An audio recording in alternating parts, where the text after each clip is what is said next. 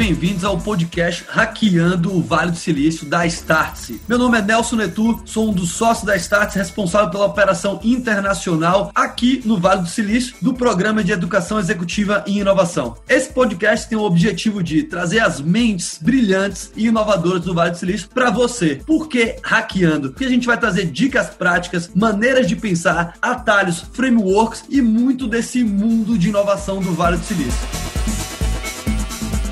Para ajudar nesse bate-papo comigo hoje, eu convidei um cara super especial, um sócio, um amigo, um colega de trabalho, que na minha jornada inicial na Starts e no Vale do Silício, foi um dos caras aí que me ajudou e que estava muito perto e que eu aprendi muita coisa. Uh, o nosso famoso e querido Maurício Bevenuti. Maurício, muito obrigado. Tentei fazer aqui uma, uma abertura, né, ao pés da sua energia, que você é um cara que tem um dos caras que tem mais energia na Starts, é uma das características que eu gosto e admiro admiro, era muito bacana estar sempre perto de ti, por questões de família aí, né? Esse, esses últimos meses você tá uh, no Brasil e também tá tudo meio estranho, mas feliz em estar fazendo esse bate-papo com você. Acho que o pessoal uh, vai, vai aprender muito e vai entender também o que é a história da Starts no Vale do Silício. Então acho que um bom começo, Maurício, é primeiro, para quem não conhece o ilustre Maurício Bevenuti, cheio de energia, quem é o Maurício Bevenuti, né? O que, é que o Maurício gosta, uh, qual é o papel do Maurício dentro da Starts. E eu acho que o Maurício que é bacana também a gente fazer aquela analogia de antes de Cristo, depois de Cristo,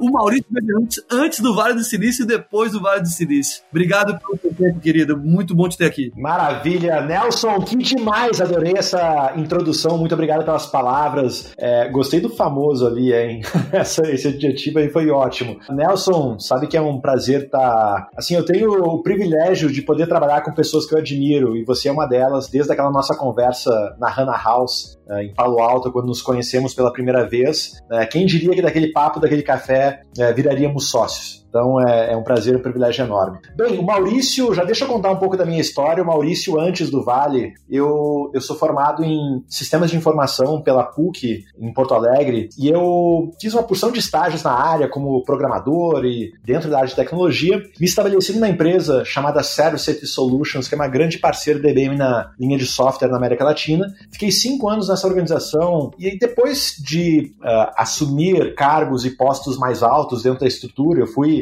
ascendendo o plano de cargos e salários da empresa, depois de cinco anos eu não tinha mais muito como evoluir na estrutura de Porto Alegre, e aí eu tinha que ou me mudar para São Paulo para continuar crescendo na empresa, ou me contentar com aquele posto em Porto Alegre, ou achar outra coisa para fazer da vida. E aí foi nesse momento, olha como as coisas são, né? Foi nesse momento que eu conheci a XP Investimentos, que na época, em 2006, ainda era um escritório de agentes autônomos de investimentos é, que operava pela intracorretora, ainda não era uma corretora. Nesse momento eu conheci a turma da XP, eles me convidaram para entrar na empresa. Eu pedi demissão da minha eh, jornada anterior e passei a integrar a XP Investimentos. Fiquei oito anos e meio como sócio da XP, ajudando a construir né, o business da XP pelo Brasil. Eu trabalhei justamente na gestão dos escritórios parceiros da XP, construindo essa rede e depois fazendo a gestão dessa rede que contava com 4 mil assessores de investimentos espalhados por todo o país. Longa história curta, depois de oito anos e meio, Nelson, eu tomei a decisão, no auge da minha carreira, a XP no auge da sua empresa, tomei a decisão de sair da XP. Isso foi no final de 2014 e início de 2015. E por que, eu tomei a decisão de sair da XP? Porque eu acredito, Nelson, que você, que eu, que a pessoa que no, nos escuta agora, você tem que saber aquilo que você faz bem e não faz bem. Naquilo que eu sou bom e naquilo que eu não sou bom. E eu sou uma pessoa que eu agrego muito a estruturas desorganizadas. Olha, pegar bagunça e organizar, me chama que eu vou. Porque é ali que eu faço diferença. Eu estudo para isso, eu me capacito para isso. O meu valor enquanto profissional aparece nesse tipo de ambiente. Então, quando a gente começou a XP, era uma bagunça, uma confusão, não tinha estrutura, processo, nada. Depois de oito anos e meio, a empresa já tinha board, conselho, estrutura, processo, uh, fundos, a Actis, que era um fundo de private equity britânico, a GA, que era um fundo americano, uh, níveis de governança muito mais profundos. Eu já não agregava mais, Nelson, na estrutura como eu agregava no passado, e para mim, claramente, estava tá na hora de buscar um desafio diferente na vida e virar essa página. E aí, uh, como eu já tinha ido para o Vale na época da XP, a gente, a XP ela, ela, ela tem um grande benchmark que é a Charles Schwab. A Charles Schwab é uma das maiores corretoras dos Estados Unidos que nasceu em São Francisco. A, XP nasceu em Porto Alegre, então, assim como a Schwab nasceu fora de Nova York, a XP nasceu fora de São Paulo, então a gente viu muita, tinha muita coisa em comum entre, entre nós, e eu tinha ido já pro Vale por conta disso. E aí quando eu saí da XP, eu pensei, cara, eu quero, eu, eu preciso me reinventar, fiquei oito anos e meio no mercado financeiro, e eu quero dar uma chacoalhada na minha vida. E aí eu pensei, poxa, eu quero ir pro Vale, mas antes de ir pro Vale, Nelson, eu fui para Miami, porque a, a minha esposa tem um apartamento em Miami, e aí o plano era o seguinte: vou ir para Miami, lá em Miami, nos Estados Unidos, eu vou dar uma verificada para onde eu vou. O Vale já estava no meu radar, e depois de lá eu vou encontrar o que fazer. E meu plano era fazer uma pós nos Estados Unidos. E olha só, eu estava fazendo um cursinho de inglês em Miami, numa escola para preparação para o TOEFL. Né? O TOEFL, para quem não conhece, é um exame de proeficiência da língua inglesa que toda universidade exige. Então você tem que passar nesse exame. E eu fui fazer um cursinho de um mês que era só para entender como funciona a prova. E o diretor dessa escola, Nelson, é, quando eu perguntei para ele, olha, eu estou pensando em fazer uma pós, me indica uma universidade aqui nos Estados Unidos. Ele falou sem titubear, vai para Berkeley, faz em UC Berkeley. E eu fiquei pensando, caramba, o cara tá na outra costa aqui nos Estados Unidos, tá na costa leste e tá me indicando para fazer universidade lá na costa oeste e de quebra no Vale do Silício. Eu disse, não, eu já queria ir pro Vale e o camarada aqui tá me indicando para ir pro Vale também.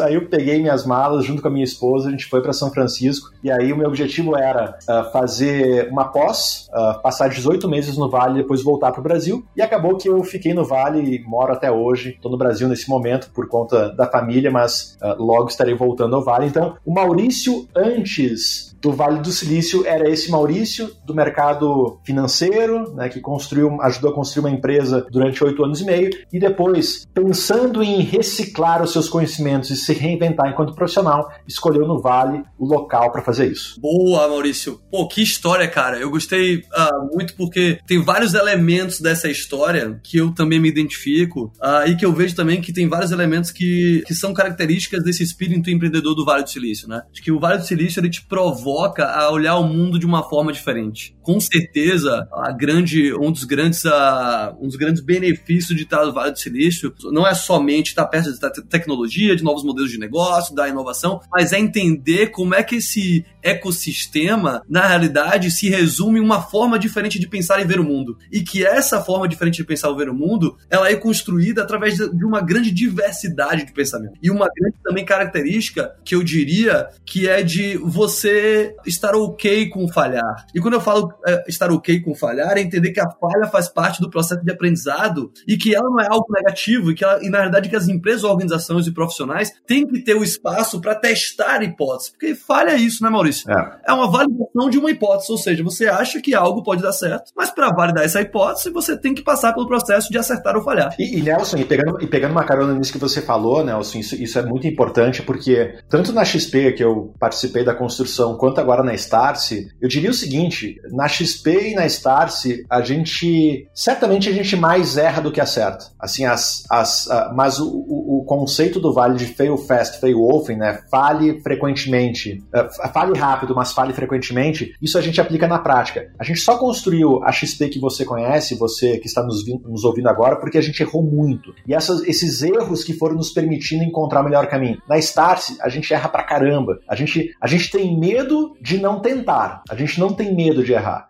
Porque a gente sabe que são esses erros que vão nos fazer, poxa, vou dar um undo, voltar atrás, entender quais, qual o aprendizado disso, o que, que eu tenho que adquirir de novo conhecimento para encontrar o caminho correto tentar mais uma vez, mais uma vez, mais uma vez, até uh, o caminho correto ser, ser atingido. Então, uh, esse conceito é fundamental. Certamente a, a Startse, que o ouvinte agora conhece, não seria a empresa que é se não fossem as sucessivas falhas que a gente cometeu no meio do caminho. Boa, Maurício. Eu acho que então, cara, o, a gente pode contar um pouco até da história da Start no Vale do Silício. Você foi um dos caras que, na verdade, ou se não a pessoa que iniciou esses programas né, de educação executiva e inovação que a gente tem aqui no Vale, que hoje se tornou a grande Start University, né? Que tá ali, por num lugar, no coração do Vale do Silício, do lado ali em Palo Alto, do lado da Stanford University, do lado onde o, o Google começou, a primeira a Apple Store também foi fundada. Então, uh, acho que seria legal e curioso você contar um pouco da história, porque quem olha a Startse hoje pensa, pô, os caras têm uma baita estrutura, deve ter um grande time, investiram milhares de dólares para poder estar lá no Vale, só que ninguém sabe realmente como é que foi esse,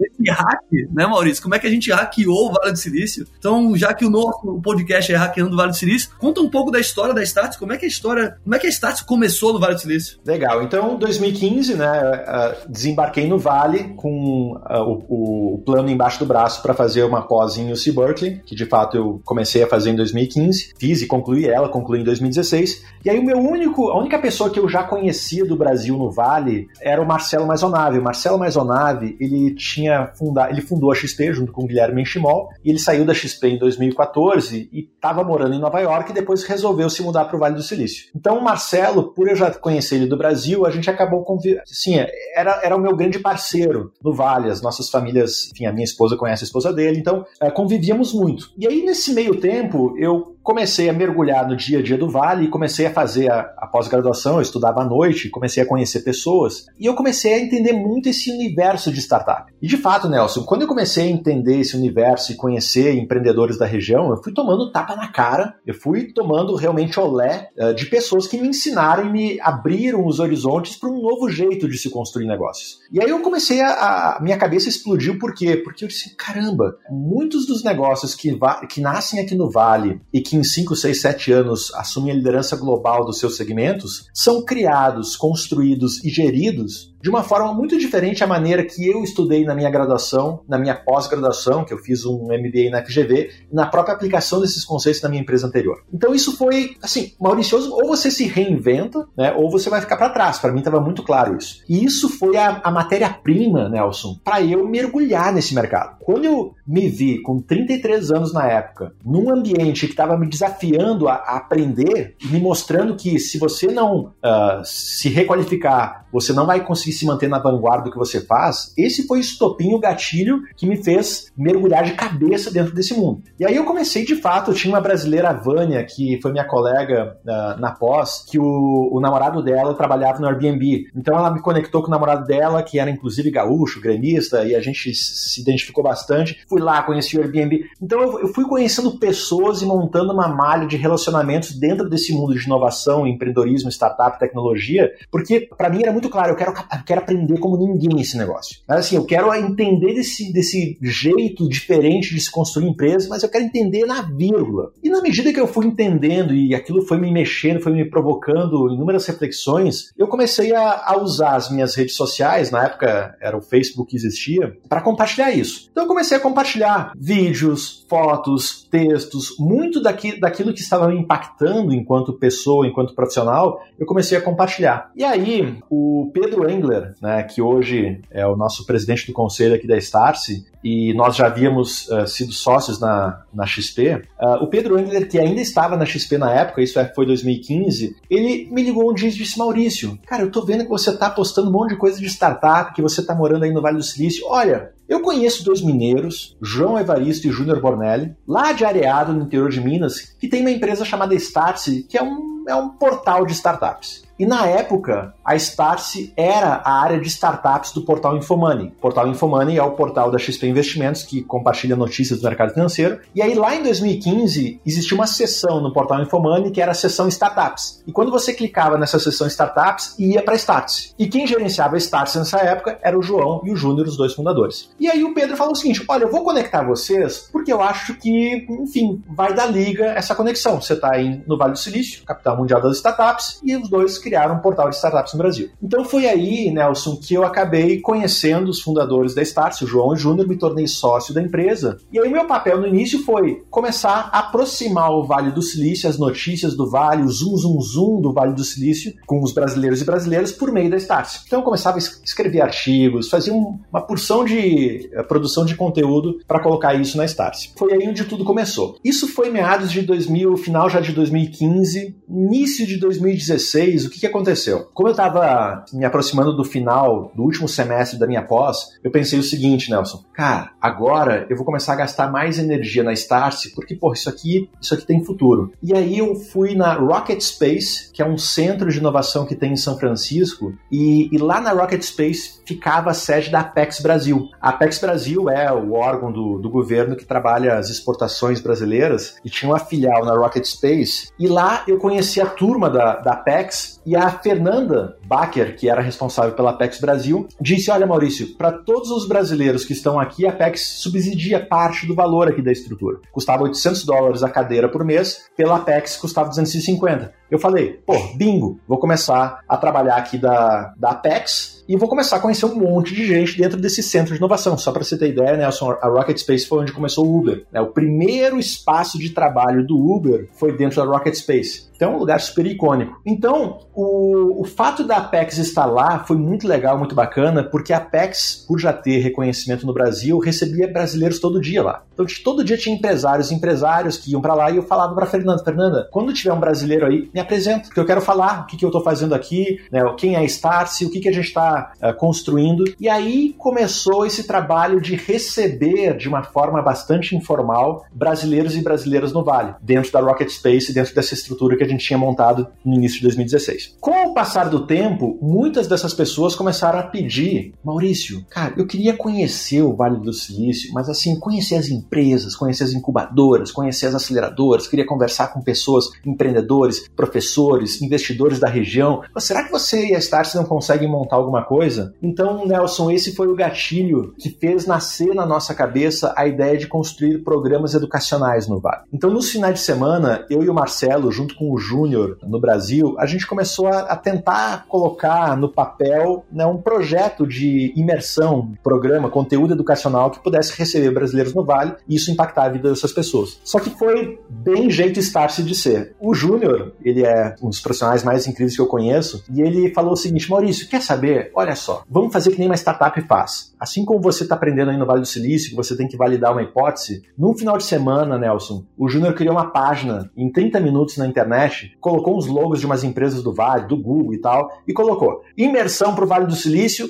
Starsis leva você para a região mais inovadora do mundo. Colocar o logo das empresas lá, o botão de comprar, o preço, subiu a página. Isso era no domingo. Na sexta-feira, ou seja, cinco dias depois, 13 pessoas tinham comprado aquele produto que, entre aspas, não existia. É, a gente tinha uma ideia de produto, mas quando a gente viu, caramba, tem 13 pessoas aqui que compraram esse produto, a gente fechou o carrinho e disse, não, agora a gente vai ter que construir o produto. Por quê? Primeiro, validamos que existe a demanda e pessoas querem conhecer o Vale do Silício. Validamos essa hipótese. Agora a gente tem que validar a hipótese de construir um produto para entregar para essas pessoas e de fato verificar se elas vão ser impactadas por isso. Então, a partir daí, eu e o Marcelo lá no Vale, a gente começou a utilizar a nossa rede de contatos que a gente havia construído para montar um roteiro, um programa de uma semana para receber essas 13 pessoas. Em agosto de 2016, a gente rodou a nossa primeira imersão para o Vale com essas 13, entre aspas, cobaias a gente fala cobaias e brinca porque é, viramos grandes amigos. É, essa turma foi muito legal, muito bacana. Só que assim, deu um monte de coisa errado, sabe, Nelson? Assim, a gente atrasava os horários, a gente teve que almoçar, eu lembro um dia dentro da van, a gente pegou cachorro quente, o pessoal foi comendo dentro da van de um lugar para o outro. Só que aquilo ali nos mostrou assim, assim, o, o, primeiro, que existia claramente uma oportunidade, que a, a, a, imersão ela transformou a vida daquelas 13 pessoas, apesar de todos os, os erros e, e melhorias que a gente podia fazer. Então, aquele primeiro piloto deixou claro para a gente que a gente tem uma oportunidade muito grande de transferir conhecimento, o conhecimento do Vale do Silício para o Brasil, tem a demanda, e de quebra, algo que está dentro da nossa, da nossa, do nosso instinto e é o que carrega a Starse, de como isso pode impactar positivamente a economia brasileira. Né? Como que o impacto nessas pessoas que vêm para o Vale, quanto isso também impacta positivamente o Brasil. Então, então tinha uma relação que era positiva em todos os sentidos. Então, depois daquela primeira, primeira imersão, a gente pegou o depoimento dos participantes é, e rodamos no mês seguinte, em setembro de 2016, uma segunda turma. Aí já tinha um pouco mais de gente, eram 18 pessoas. Segunda turma, já muito melhor, a gente já corrigiu vários, vários erros da turma inicial. A satisfação e a experiência foi, foi superior à anterior. E a partir daí, Nelson, a gente foi aumentando cada vez mais a nossa rede de relacionamentos. No final de 2016, a gente conheceu num evento lá no Vale do Silício o Felipe Lamounier, né? Eu e Marcelo, a gente estava num evento da, do Silicon Valley Bank e o Felipe Lamounier estava nesse evento. E aí nos conhecemos durante o evento e como esse evento foi em San José, foi no, no sul do Vale e nós morávamos em São Francisco, uh, o Marcelo estava de carro. E o Marcelo nos deu uma carona e deu uma carona pro Lamounier também, então Então, conhecemos o Lamonier nesse evento, o Lamonier pegou uma carona com a gente e aí rolou uma conexão muito bacana entre nós três. E logo na sequência a gente convidou o Lamonier para fazer parte da Starse, para ele nos ajudar a construir o que a gente estava querendo construir no Vale. Então, no, no final de 2016, início de 2017, entra o Felipe Lamonier. Então, nesse momento, o time tinha quatro pessoas. Éramos uh, Marcelo,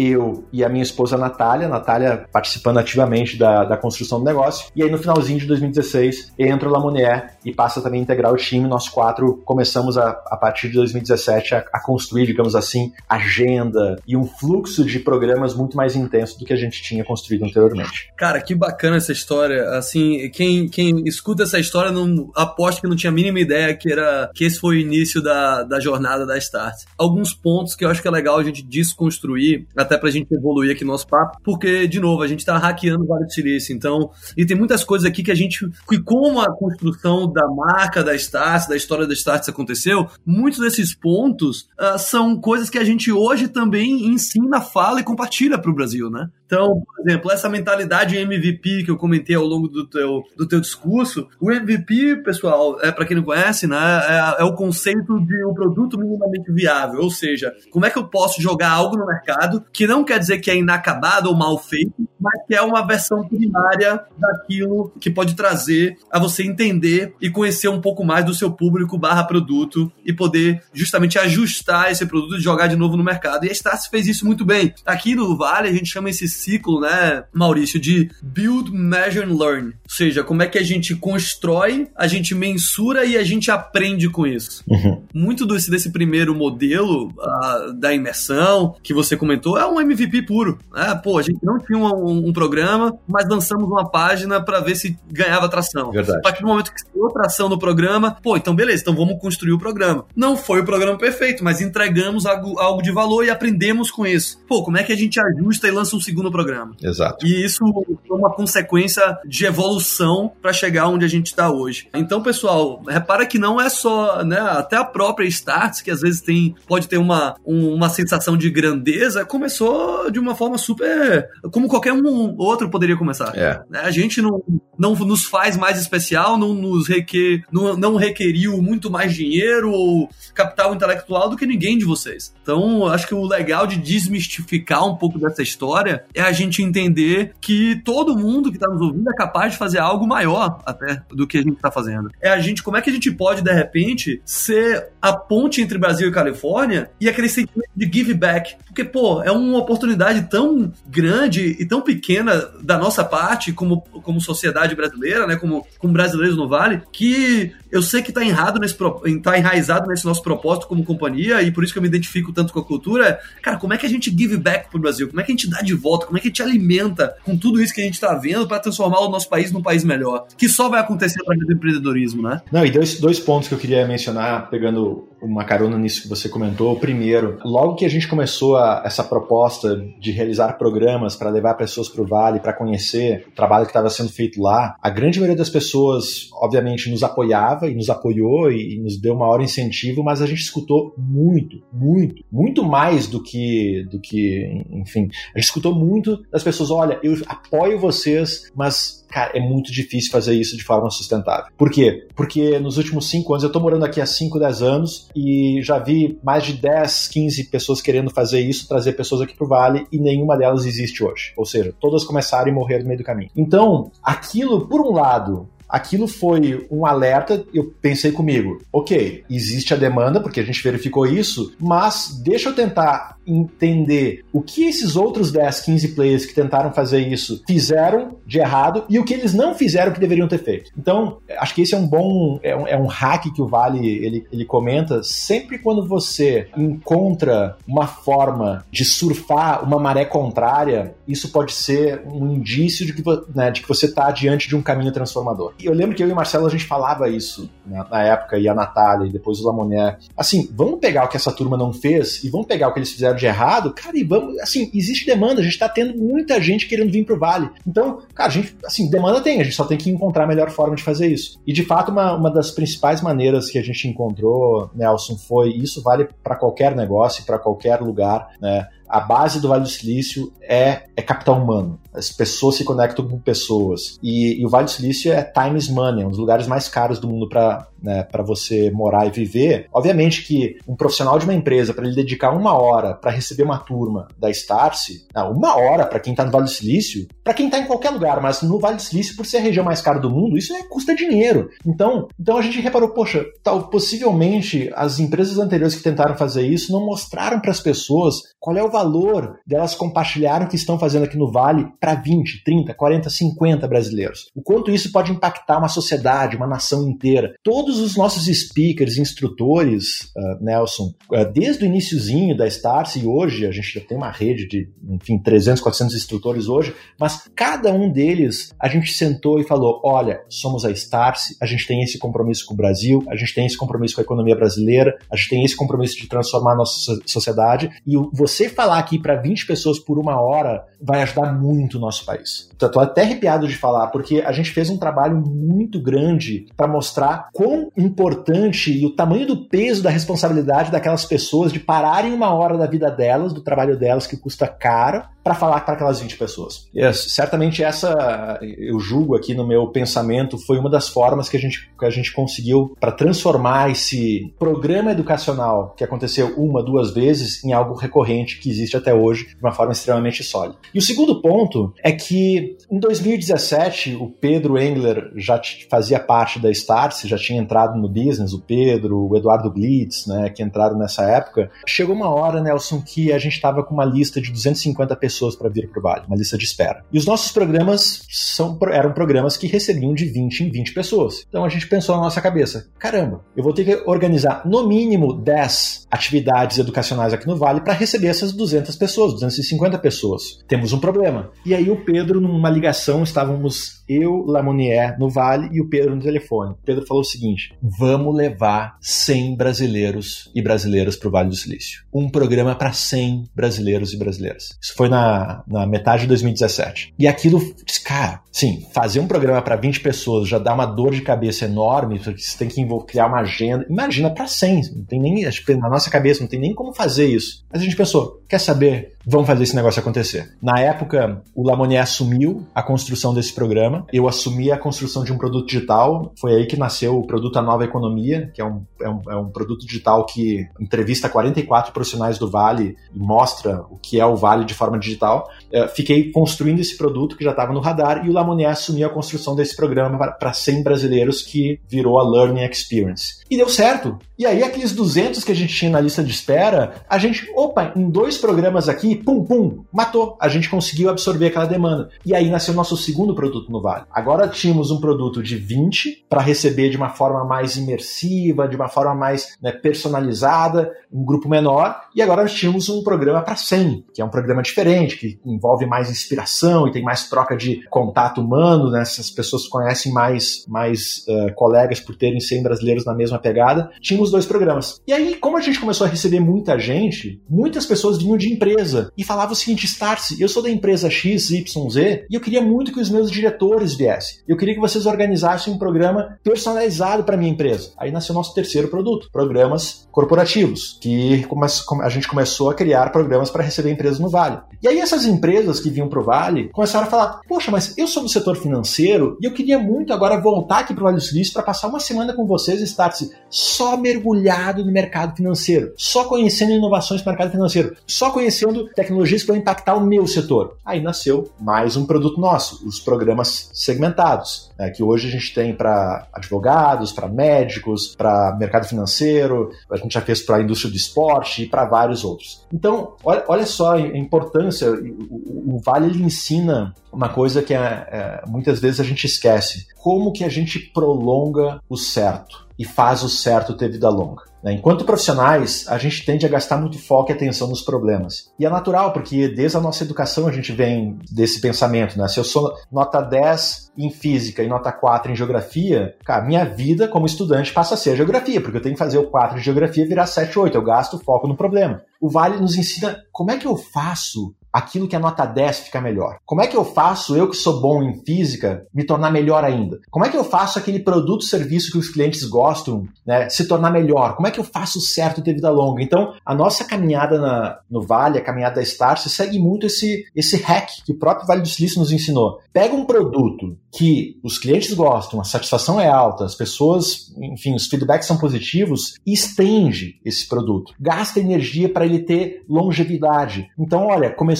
de um programa para 13 pessoas, esses programas menores deram origem a um segundo produto, Learning Experience, para um, 100 brasileiros, que deram origem a um terceiro produto, que foram os programas corporativos, que deram origem a um quarto produto, os programas segmentados, que depois deu origem a um quinto produto, que a gente lançou o programa para os jovens, para os adolescentes, porque aí os pais que foram para o Vale queriam levar os filhos, lançou um quinto produto. Aí nasceu um sexto produto, que a gente fez uma vez um, um programa só para mulheres, porque muitas mulheres tinham receio de ir por conta. E a gente fez um, beleza, vai ser só mulher, 15 mulheres numa casa, a gente fez um programa só para elas, o nome era esse, Missão para Elas. Então olha que interessante, de um único produto que a satisfação foi altíssima, a gente foi construindo uma, uma variante de opções a partir dele, né? gastando energia no certo, fazendo certo ter vida longa. E o legal, Maurício, que a lição acho que também fica aí, é fazer com o cliente e não para o cliente. Ou seja, o cliente nesse processo sempre foi transversal. Ele teve em todos os momentos. Ele que nos disse, na verdade, a direção em seguir. Verdade. Né? Eu acho que essa é uma grande lição também e muito dos hacks que a gente vê das empresas do Vale fazerem muito bem. Eles escutam muito bem os clientes, que é de novo, é o build, measure and learn. Se você construir, não mensurar, não recolher os dados, e a gente faz através do NPS, por exemplo, né, que é o Net Promoter Score, é a maneira que a Startse recolhe os feedbacks e entende uh, o nível de qualidade e satisfação dos seus produtos e serviços, né, com os programas. E em cima disso a gente evolui e a gente learn, né, que é o último, que é, o, que é a última etapa, que é o aprender. Tá, então o que, que a gente aprendeu com isso? O que, é que a gente pode construir de novo? E surgiu também aquele outro produto que foi só para C-Level internacional. Exato. Que eu acho que foi até, Maurício, e eu queria até falar um pouco de cultura, falar de cultura de startup, falar um pouco de cultura da Startse. Vou aproveitar esse programa porque foi um dos meus primeiros programas do Vale e até compartilhando um pouco da minha história também com a Startse. Eu lembro que eu escutava, eu já moro aqui nos Estados Unidos, tem sete anos, mas eu sempre tive, né, conectado com o ecossistema de inovação do Brasil e com o ecossistema de inovação aqui do Vale. O meu motivo de estar morando na Califórnia é porque eu sou apaixonado por esporte e também por tecnologia e inovação. E aqui você pode praticar as duas coisas, né? Você tem desde hikes, né, que são trilhas escaladas, você pode pedalar, você pode pular de paraquedas, surfar, andar de skate. E, e eu acho que, para mim, essa, é, essas duas coisas juntas, né, a minha mentalidade de como eu vejo o mundo dos esportes, a disciplina, os desafios, a organização para treinar e para se desenvolver, é a mesma coisa que acontece no mundo de inovação. E eu lembro, cara, que eu escutava o Conexão Vale do Silício, que hoje eu faço parte, é muito bacana, porque eu lembro de mandar para uns amigos lá do Brasil e falar assim, pô, pessoal, cara, o que esses caras estão falando aqui é super relevante, eu já acompanho várias coisas aqui nos Estados Unidos e realmente os caras estão ligados em novidades Coisas que eu vejo aqui que eu sei que o pessoal no, no Brasil aí não tá vendo. E eu mandava, distribuía pelos grupos do WhatsApp. Falei, cara, escuta esses caras aí. Eu nem conheço direito esses caras da Stats, mas de repente lá escuta os caras. Enfim, a longa história curta, né? Eu acabei de fazer uma palestra no Brasil, conheci o Gustavo Porto, que era o único cara da Stats que ficava em Porto Alegre. Verdade. E ele pintou o Lamonier. E eu fiz, marquei um bate-papo justamente de gravar um podcast. Naquela época eu tinha um podcast. Olha como é que o mundo é. Gravei um podcast com o Lamonier e depois do podcast o Lamonier me convidou. Falou, pô, queria bater mais um papo contigo, mas queria levar um sócio meu, que é o Maurício Bevenuti. Vamos tomar um café no Hannah House. E, cara, foi super bacana, a gente bateu um papo, um café, e aí surgiu essa oportunidade, esse convite de fazer parte do time da Starts. E olha que bacana, Maurício, eu tô contando essa história pro pessoal justamente desmistificar, porque muitas pessoas perguntam, pô, como é que vocês chegam aí? Pô, é impossível, tem que ser um super currículo. E não imaginam que, na verdade, é o trabalho ali de, de interesse, de estar perto, de entender o sistema, de se conectar, de não se importar com tomar ou não. E eu lembro que a primeira missão que eu fiz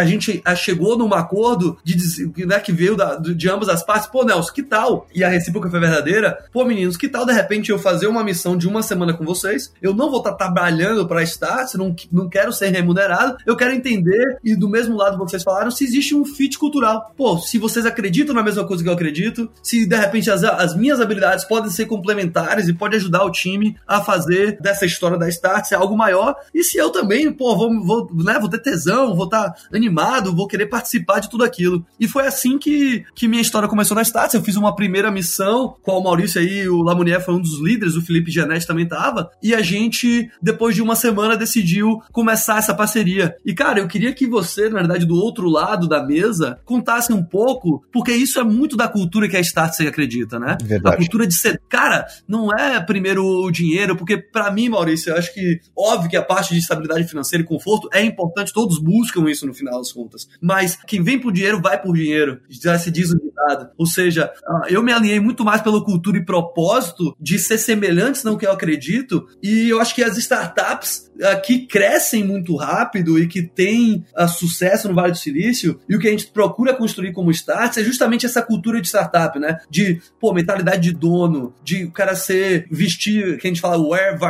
a bunch of hats, né? Que é botar um bando de chapéu e tá ali em várias áreas diferentes, o cara ser a falha. Eu queria te escutar um pouco uh, da tua percepção, né? Como é que a gente construiu, primeiro desde o início, como é que a gente continua construindo essa cultura de startup na Startse e quais foram os aprendizados principais que ajudaram a Startse a construir a cultura que ela tem hoje. Nelson, esse, esse ponto talvez é um dos principais pontos que o Vale do Silício ensina no que diz respeito ao, ao aspecto cultural e o quão importante ele é para a construção de uma startup bem sucedida. O alinhamento por cultura ele tem que ser prioritário. Porque eu recebo muitos empreendedores que chegam até mim e cujo claramente o objetivo deles em estar criando aquela empresa é um objetivo financeiro. Ah, eu estou criando essa empresa aqui porque é, tem muita demanda e lá na frente eu vou vender e vai ganhar muito. Mas quando você faz o alinhamento por dinheiro, você acaba atraindo outras pessoas que também têm esse mesmo alinhamento por dinheiro. Só que crises e adversidades, elas acontecem, fazem parte da vida de qualquer negócio. E na primeira adversidade, se você e o teu time tiver alinhamento por dinheiro, vocês desistem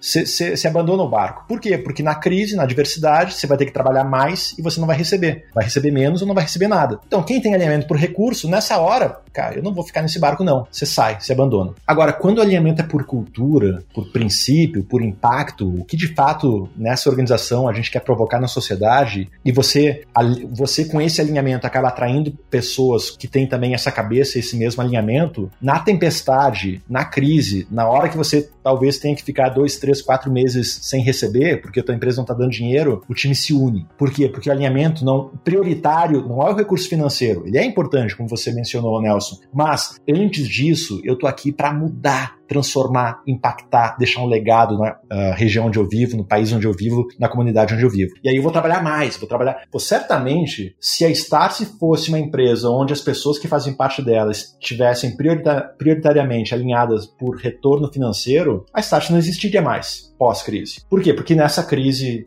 da pandemia da Covid-19, a empresa perdeu 98% do seu faturamento, as pessoas, a gente viveu com água no pescoço durante vários meses, certamente quem estivesse alinhado por recurso financeiro pularia fora do barco e a Starse não estaria mais aqui. Mas o que faz a gente estar tá aqui, o que fez a gente trabalhar mais ainda ao longo da pandemia, foi o nosso alinhamento de provocar novos começos na vida das pessoas e todo o nosso, o nosso trabalho de impacto que a gente realiza. Então, isso é muito importante para você que está nos ouvindo. Por exemplo, pegando o caso do Nelson, já que ele trouxe como exemplo, o Nelson foi uma pessoa que nessa conversa na Hannah House, onde, onde a gente teve esse primeiro contato, a gente falou sobre todo o nosso propósito, tudo que a Starse é, faz e o que ela quer impactar. Assim, a, a, conversa foi pautada nesses pilares. Esse foi o ponto de contato que nós, eu e Lamonier, enquanto Starse, estávamos querendo construir com, com o Nelson. Por quê? Porque o Nelson é uma pessoa extremamente conhecimento incrível, com uma bagagem enorme, a gente não tinha nem recurso para conseguir pagar um salário né, à altura do Nelson. Então a única forma de a gente trazer um talento como o Nelson era alinhar para o propósito. E ele veio. E olha que interessante, para você que nos ouve. Nelson, desde o dia 1 na Starse, se comporta como se fosse dono da empresa no sentido de recolhe o lixo, carrega a caixa. Nos nossos programas, quem já foi com a Starse pro Vale alguma vez, quem arruma e limpa as coisas e faz o trabalho braçal somos nós. A gente tem pessoas que nos ajudam, a gente contrata, tem, mas é a gente que varre lá a sala quando sai, tira os copos e limpa, porque pra gente esse é um valor. E mais importante do que a gente falar, que a gente pega junto, é a gente executar. E o Nelson, desde o primeiro dia com esse comportamento, e eu lembro, Nelson, numa imersão, num programa educacional que a gente fez pro Paulo Vieira. O Paulo Vieira é um dos maiores autores de livros do Brasil. E ele levou um grupo de mais de 30 pessoas para o Vale. Black Belt. Exato, os Black Belts. E no final, no último dia, eu lembro, você, Nelson, não era sócio ainda da Starce, e, e eu estava comentando para essa turma do, do, Paulo Vieira como funciona o processo de partnership, que eles queriam saber. E eu falei, olha, a cada semestre, os sócios da Starce, que tem mais de 2% de participação, se reúnem e fazem indicações de novos sócios. E eu disse, olha, e nesse, no final desse semestre aqui, que era no, no final do segundo semestre de 2019, eu falei, olha, e nesse final de semestre aqui, eu vou para essa reunião e vou levar o nome do Nelson. Por quê? Porque o Nelson entrou e desde o dia 1 ele se comporta como dono e a turma inteira, dos mais de 30, falaram, caramba, eu já achei que ele fosse sócio. Porque, pô, camarada aqui... Então, você que nos escuta, essa, essa é a cabeça, né? Se você tem uma empresa e, e, e, precisa ter pessoas e alinhar, sempre busca o alinhamento pelos valores e princípios do teu negócio, né? Sempre busca pessoas que, que, que tenham a mesma direção e o mesmo norte que o seu, porque esse, esse é o mais importante. Uh, então esse é o primeiro ponto, né? Que eu acho que o teu exemplo aqui é muito bacana para demonstrar isso. E o segundo ponto para dar mais um exemplo e trazer talvez as histórias não contadas que aconteceram conosco foi o seguinte: a gente, enfim, gente boa constrói bons projetos, gente ruim constrói projetos ruins. Essa é uma máxima que eu particularmente carrego e aprendi muito isso no Vale. Se você estiver cercado de gente ruim, o que você vai construir vai ser ruim. Né? As, as pessoas que você tem dita a empresa que você é. Então a nossa prioridade número um, enquanto empresa, é como eu me cerco de talentos. E a gente vai atrás de talentos, e a gente vai atrás de pessoas muito boas para depositar sua genialidade dentro da nossa operação. E um certo dia, eu fui num evento, é, o evento era Latinas in Tech. Era um evento para discutir o mercado de mulheres latinas no Vale do Silício. E eu fui nesse, nesse evento a convite do namorado da Vânia. Essa pessoa, a Vânia era minha colega de Berkeley, como eu comentei antes, e o namorado dela trabalhava no Airbnb. E ele me convidou para ir nesse evento. E quando eu cheguei lá, ele, né, eu falei, ah, você tá sozinho aí, você veio aí sozinho? Ele disse, não, pô, eu vim com o Ricardo. Eu disse, que Ricardo? Não, Ricardo Jeromel tá aí, tava lá. E eu, caramba, o Ricardo Jeromel já tinha uma admiração por ele desde a época em que eu morava no Brasil. O Ricardo é um colunista da Forbes, ele participa da edição dos bilionários uh, brasileiros da Forbes, aquela edição anual. Ele tinha escrito um livro chamado Bilionários, que tinha virado um best-seller no Brasil. Já morava fora do Brasil há muito tempo.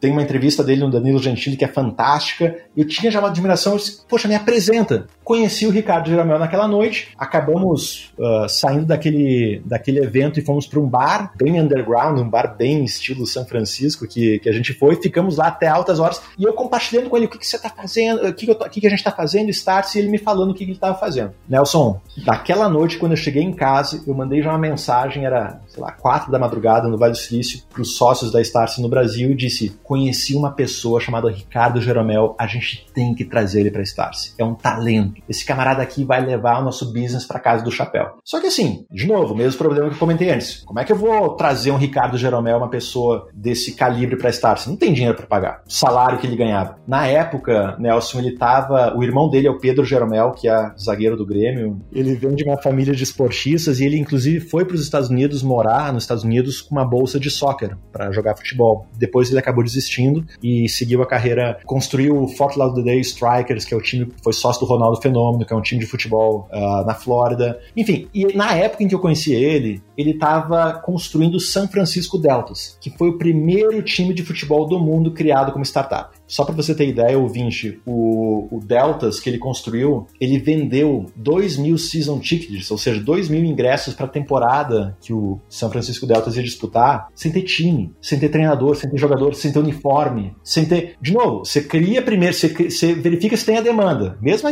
mesma história da, da no Vale que a gente falou aqui. O que, que o Ricardo fez? Eu vou construir um time de futebol como startup.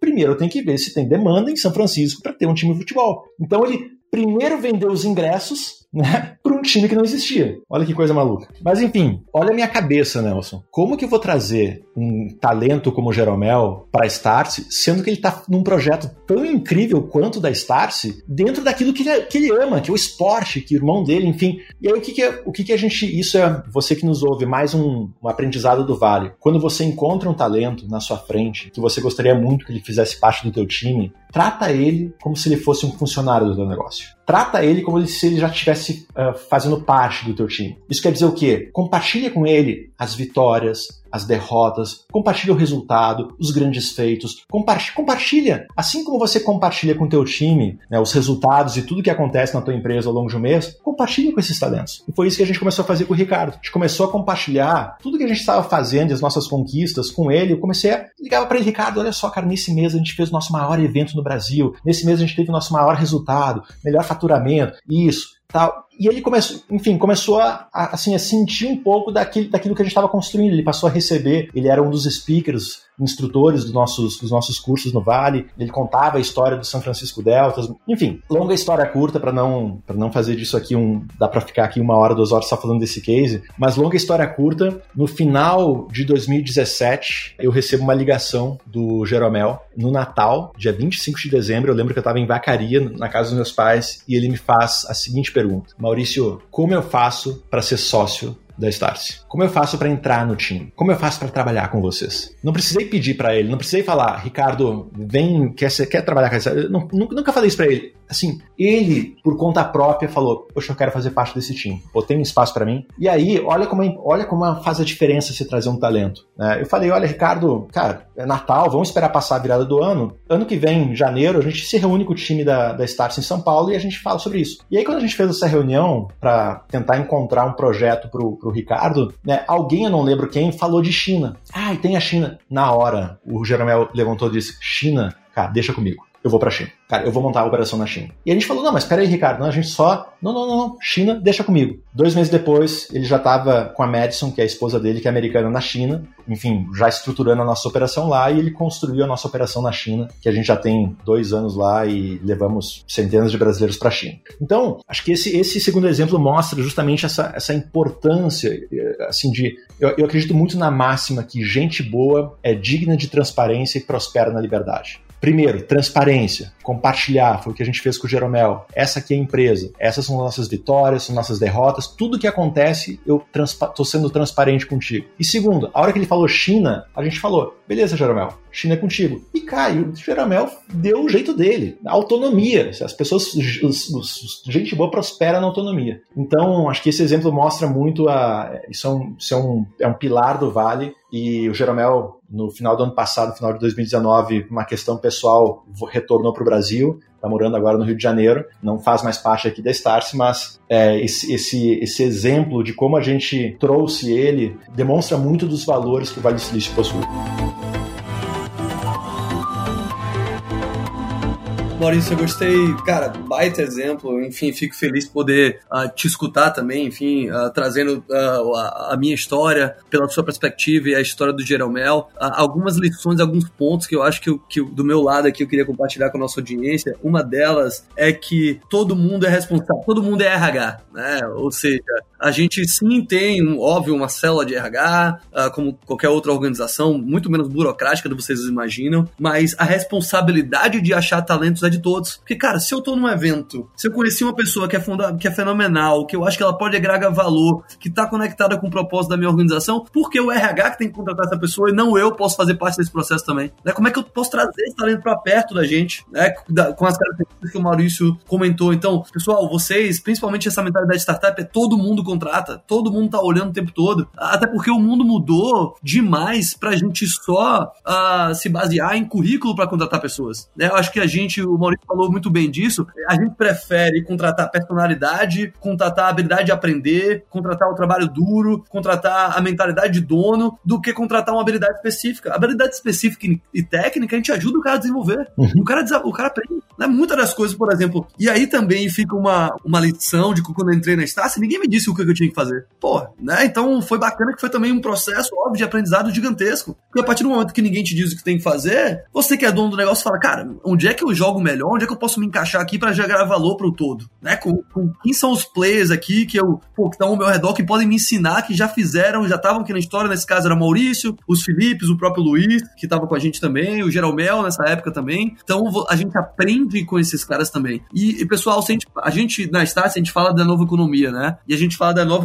educação para o novo mundo. Para a gente falar de nova educação para o novo mundo, a educação é o que prepara os profissionais do futuro. Ou seja, a gente se educa para entrar no mercado de trabalho. Então, se a gente entende que o, o tempo do conhecimento está curto, né? Antigamente a gente conseguia estudar 4 ou 5 anos numa faculdade e aplicar esse conhecimento por 10, 15 anos na nossa carreira. É. Esquece isso não, aconteceu, não acontece mais. Por quê? Porque o mundo está mudando numa velocidade tão grande que o que a gente aprendeu já se torna obsoleto daqui a um ano, dois anos. E a habilidade, na verdade, não é de ter aquela habilidade técnica específica, é a habilidade de construir um leque, um repertório de habilidades, né? de, de, de ferramentas, ah, de aprender desaprender para reaprender. Então, muito do que a gente vê também na cultura de startup é essa mentalidade né, de tratar o talento e de dar o espaço para o talento para tudo junto que a gente falou. O cara poder errar, o cara ter mentalidade de dono, ele poder se desenvolver com as pessoas dentro da organização. Então, tudo isso a gente vê que acontece de uma forma, eu acho que exponencial no Vale do Silício, né, Maurício? E, e só para só trazer um exemplo, é, assim, é, isso, isso se aplica, a gente falou muito do Vale aqui, mas isso se aplica, assim, em qualquer empresa, em qualquer área, em qualquer função, em qualquer departamento, no Vale, no Brasil, qualquer lugar do mundo. Só para dar dois exemplos, uh, na Stars aqui do Brasil, a gente tem hoje uma área de tecnologia e com programadores, com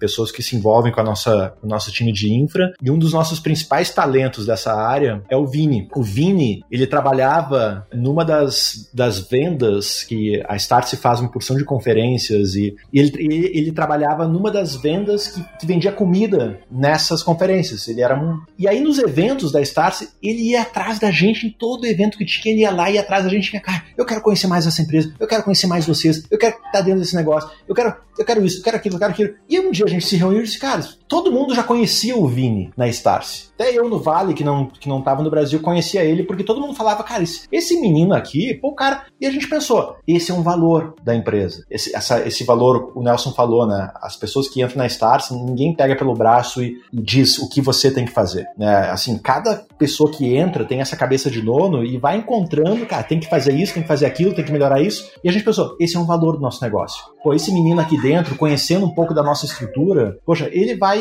enfim, vai voar. O que, que a gente fez? A gente trouxe ele, contratamos o Vini. O Vini não tinha conhecimento de tecnologia, ele desenvolveu, foi desenvolvendo esse conhecimento de programador e hoje é um dos nossos principais programadores responsáveis por fazer as páginas, os códigos, os, os, os códigos de, de machine learning, inteligência artificial, é, enfim, é realmente um talento. Da mesma forma, o Caio, Caio Giolo. Caio Giolo é um dos grandes responsáveis por, pela realização das conferências que a Start se promove. Em 2019, Nelson, a Start se fez 20 conferências para mais de 2 mil pessoas no Brasil. Quantas pessoas, quantas empresas fazem mais de 20 conferências para mais de 2 mil pessoas no nosso país? São poucas, são raras, talvez cinco. Quem está por trás disso, né, existe um grupo de pessoas, mas né, diretamente Caio Giolo é uma dessas pessoas. Ah, desenvolveu esse conhecimento. Ele tem a nossa, né, a nossa cultura, está alinhado aquilo que a Start se preza, né, esse pensamento de dono, né, e quando foi surgindo essa necessidade dentro do nosso negócio tem uma vertical aqui de eventos. É, ele falou, cara, quer saber? Vou mergulhar nesse negócio aqui, vou me especializar, vou ser o melhor produtor de eventos corporativos que tem nesse país e fazer em escala. Então, é, isso é muito do que você falou, assim, quando você traz pela cultura, quando você traz pelo, pelo propósito da tua organização, internamente, sim, você vai, vai absorvendo os conhecimentos que precisa, vai aprendendo as técnicas novas, vai entendendo se o alinhamento está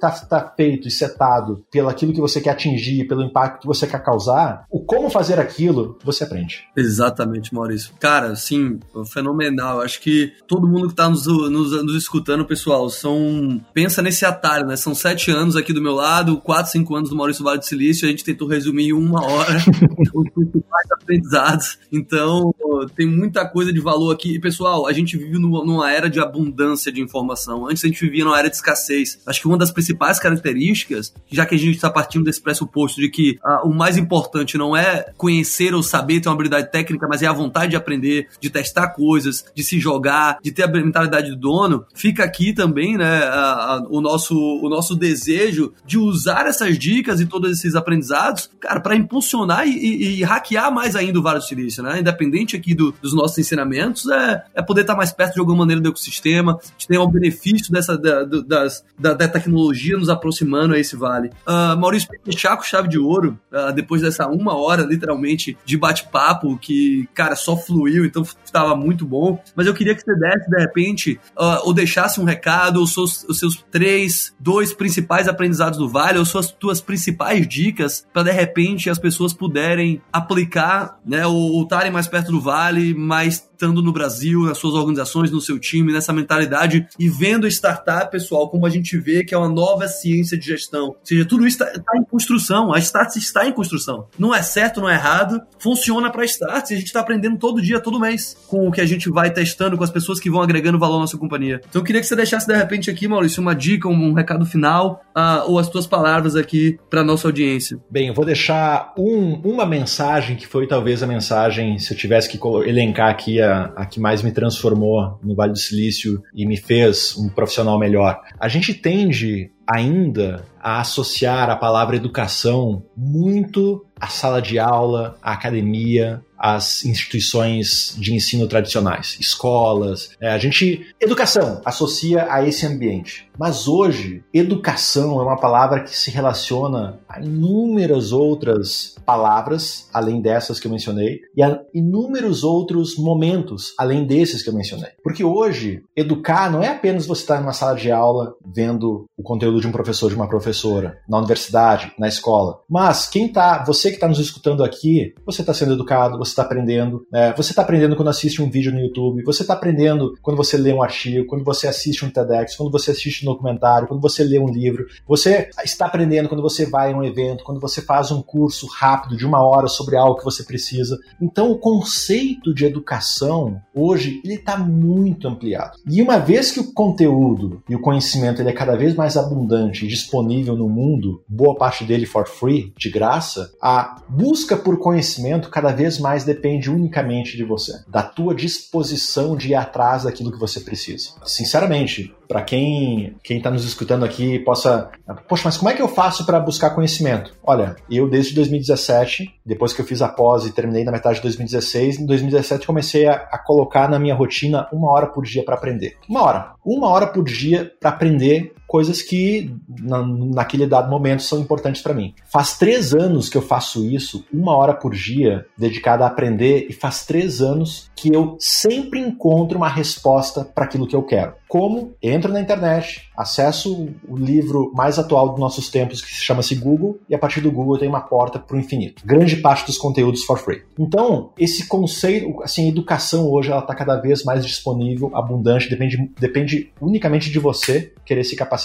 Não tem mais por que você esperar para se tornar uma pessoa melhor. Enquanto você espera aquele, aquela pós maravilhosa para se tornar melhor, o teu concorrente está se tornando melhor agora. Então, busca, a busca por conhecimento hoje ela é o fator determinante. E o que, que a Starse a gente entrega? A gente sim, pensa no teu negócio esse conceito que o Vale nos ensinou. Hoje tudo é cada vez mais abundante, todos os segmentos. Independente do setor que você trabalha, na saúde, no, o teu segmento de alguma forma está entregando mais abundância para as pessoas. O acesso está mais facilitado, está mais disponível. No nosso caso, Starse, né, o conteúdo, o conhecimento está cada vez mais abundante. Então, tudo que a gente faz na Starse, a gente faz a seguinte pergunta: o que além do conhecimento, que é cada vez mais abundante disponível no mundo e é cada vez mais uma commodity, o que além do conhecimento a gente vai entregar em todos os produtos que a gente oferece que justifica a gente cobrar por isso. Pensa em relação a isso no teu negócio. O que além do que é commodity ou está caminhando para ser commodity no, seu, no teu setor, o que além disso você vai entregar que justifica alguém pagar pelos produtos e serviços que você oferece? Por quê? Porque não faz sentido e cada vez mais não vai fazer sentido e cada vez mais não vai ter consumidor para consumir aquilo que está disponível hoje no mundo for free. Então, esse, esse, isso é o que nos, nos move enquanto organização, Stars. Né? A gente é uma empresa que ensina a educação do agora, por agora, a gente se vale muito de questões práticas,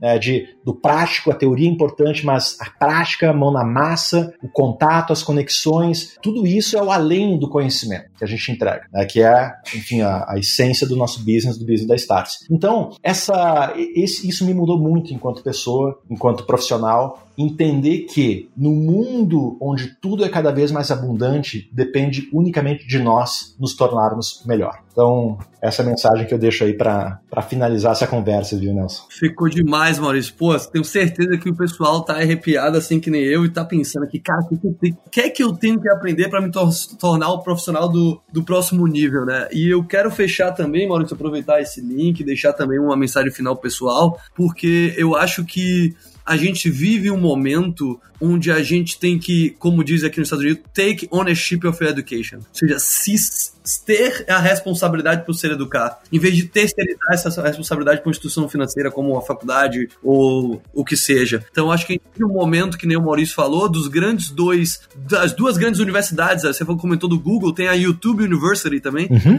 que é super, tá super disponível aí, que é uma das coisas que eu mais aprendo no mundo. Então, pessoal, acho que o aprendizado depende de vocês, então aproveitem uh, esse momento. Eu vou até deixar uma, uma, uma, uma pergunta como para fechar com chave de ouro, até para provocar pensar diferente, até para provocar pensar mais alinhado com o seu propósito, com as coisas que você acredita. Porque antes de eu estar na Start, o meu jogo já era educação. E eu estava procurando algo que tivesse alinhado com isso. E a Start veio como essa, né, como, como, como um ambiente, como os profissionais ao meu redor, que já estava alinhado com o meu propósito, que era justamente uh, essa, essa, esse novo sistema que eu acredito que a gente, de, que a gente precisa de um novo sistema de educação, de reaprender, desaprender. E a minha pergunta para vocês é: o que você estaria fazendo se dinheiro não existisse? E o quanto você está distante desse, né, desse, desse, desse lugar, ou dessa empresa, ou dessa posição, uh, só depende de você. Você tem todas as ferramentas de aprendizado. Então, uh, se responda essa pergunta e comece a traçar um plano de aprendizado para que você possa chegar nesse nível. Fantástico. Então, por aqui, acho que a gente vai se despedindo. Maurício, baita bate-papo, tô com saudade de você aqui perto a gente vai poder ter essa oportunidade. Certamente. A, a audiência, muito obrigado, né? Foi super divertido. Realmente, muito obrigado, Maurício. Valeu, um abraço, turma. Valeu. Valeu.